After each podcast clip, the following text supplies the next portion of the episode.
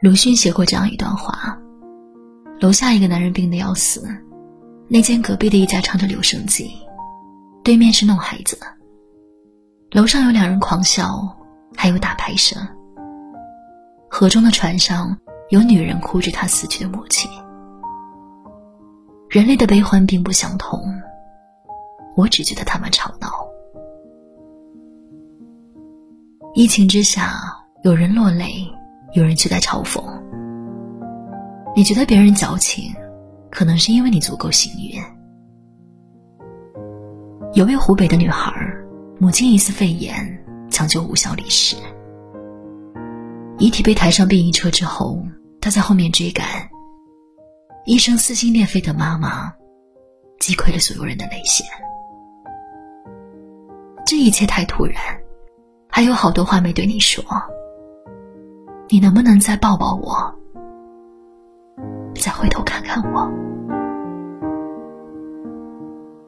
二零二零年的人间，真的太好哭了。每天都有人在离开，一个个数字是无声告别。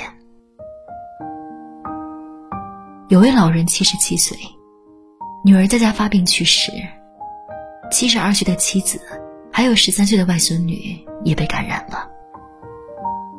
儿子在一线焚烧医用垃圾，加班加点，分身乏术。他只好摸索着注册微博，颤颤巍巍的发出两个字：“你好。”人间至悲之事，他说能够理解。悲愤难平，万般绝望。两位老人像是托孤一般，只为保住十三岁孩子的生命。还有在防疫一线的徐辉医生，前两天逝世了。他才五十一岁啊！我与他素未谋面，但看到照片也不禁鼻酸。看眉眼，是多么温柔善良的一个人啊！他又是谁的母亲？是谁的女儿呢？如果没有这场灾难，他此时此刻会在和家人做什么呢？有位医生接受采访，实在忍不住哭了。他说：“从医多年，早已看惯了生死，但是疫情之下，任何铁石心肠的人都会被感动。”彭志勇医生讲了一个黄冈的孕妇，很遗憾，来自农村家庭，三十二岁，在重症病房里抢救了一周多，孩子还没来得及出生，却被疑似肺炎一同带走。我有段时间经常落泪，我现在眼泪已经流干了。我现在没有别的想法，就想尽力做更多，抢救更多病人。还有一些人，突然就告别这个世界了。孙亮的父亲去世前，在病房里给他打了一通电话。父亲说自己走不了路，可能快不行了。孙亮不断的安慰说：“不要担心，会找人来帮忙。”末了，父亲对儿子说：“好的，战斗吧。”还有那个倒在防疫一线的毛医生，他在临出门的时候特意问儿子：“今天穿的这套新衣服帅不帅？”没想到这句话成了父子俩最后的对话。有个中年大叔喝醉了酒，当街跪地，大声呼喊妈妈。野比大雄曾经乘坐时光机去见了思念的奶奶，奶奶。你长大后想当什么？我已经当了我最想当的了，就是大雄的奶奶。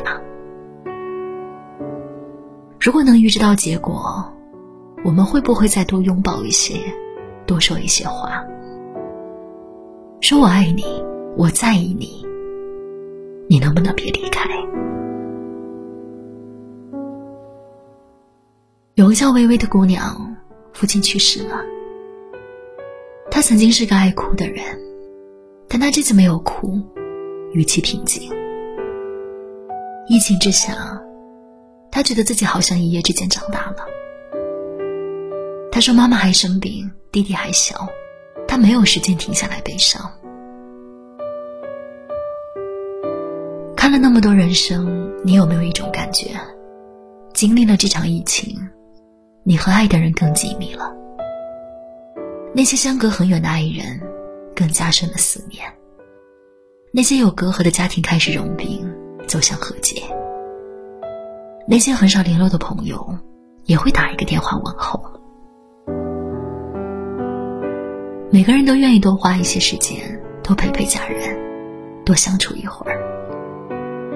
原因很简单，钱没了可以再赚，人没了就真的没了。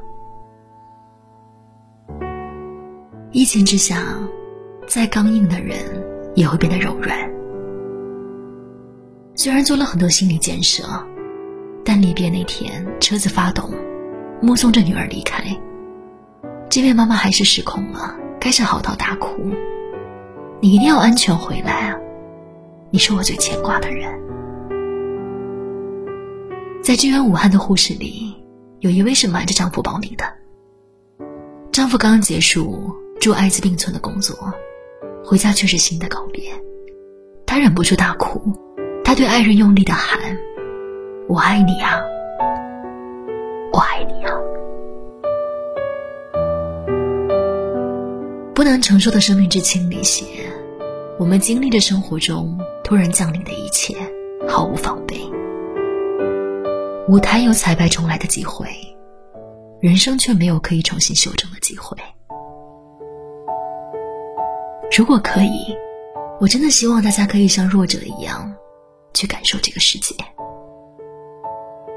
澳洲大火，动物灭绝，肺炎肆虐，所有一切都在告诉我们，人类是很渺小的，是需要有敬畏心的。太多事情我们无法把控，能握住的只有身边人。亲人只有一次的缘分。无论这辈子我和你会相处多久，下辈子无论我们爱与不爱，都不会再相见了。生命中最美好的事，从来都是免费的。拥抱的成本很低，说谢谢成本也很低。疫情之下，希望你能记住这种感受，感激每分每秒。你身边有人陪着，有人爱着。那些平淡的日子，是有些人穷尽一生渴求的美好啊！记得珍惜每刻、每分、每秒。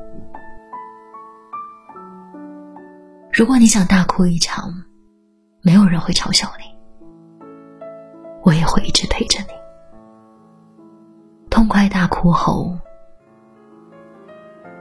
再好好去爱这个世界。